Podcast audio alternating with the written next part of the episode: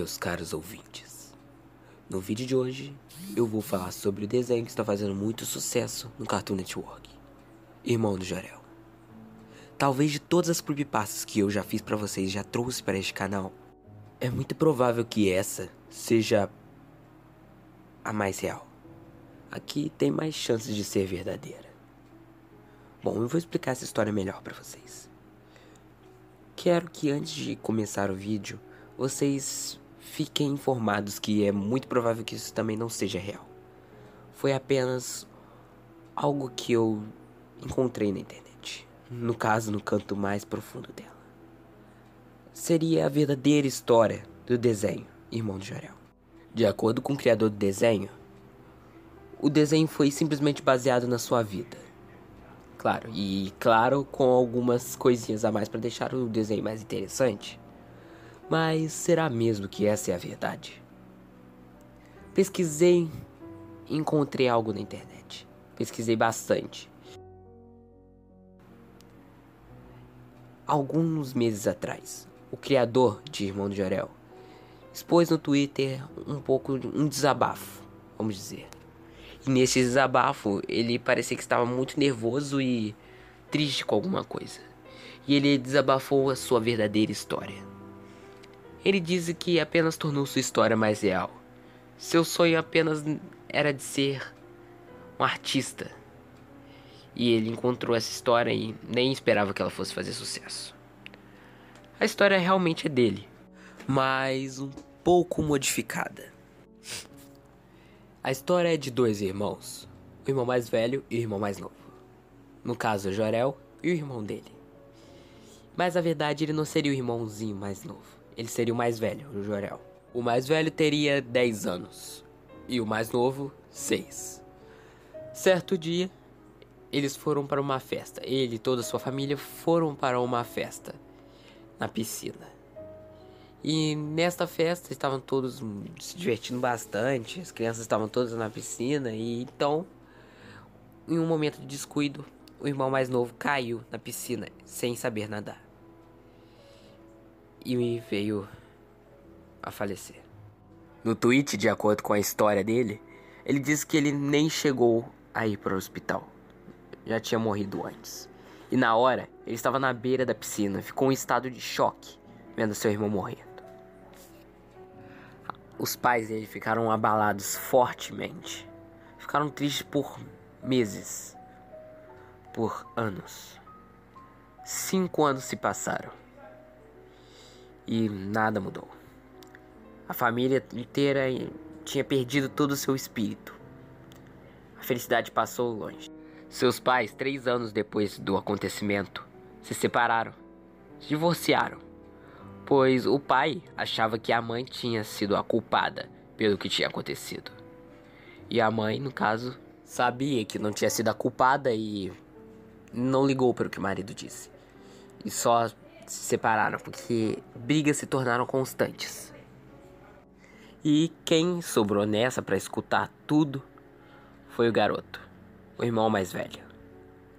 O irmão mais velho aturou isso por cinco anos e já estava ficando paranoico, como toda a sua família. Mas eu acho que de todos, de todos, ele foi o mais afetado. O próprio criador do desenho era Jorel que na verdade era totalmente diferente do que estava acontecendo. No desenho ele é meio voado das coisas. Não é?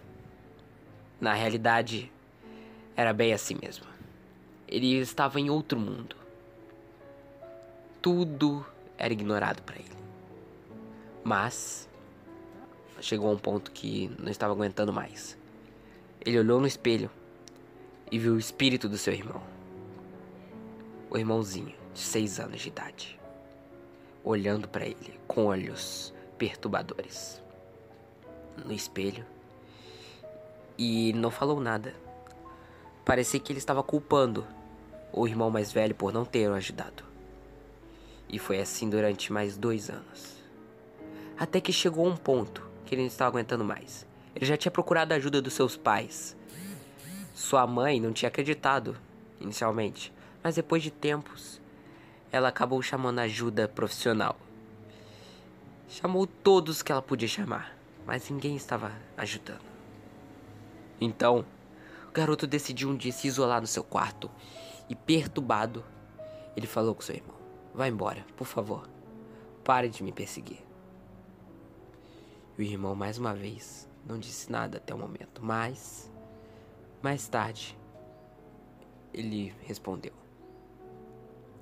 culpa é sua. Me ignorou por todo esse tempo e finalmente decidiu falar: Você é o culpado. Você não me ajudou. Irmão. Ele percebeu o que estava acontecendo.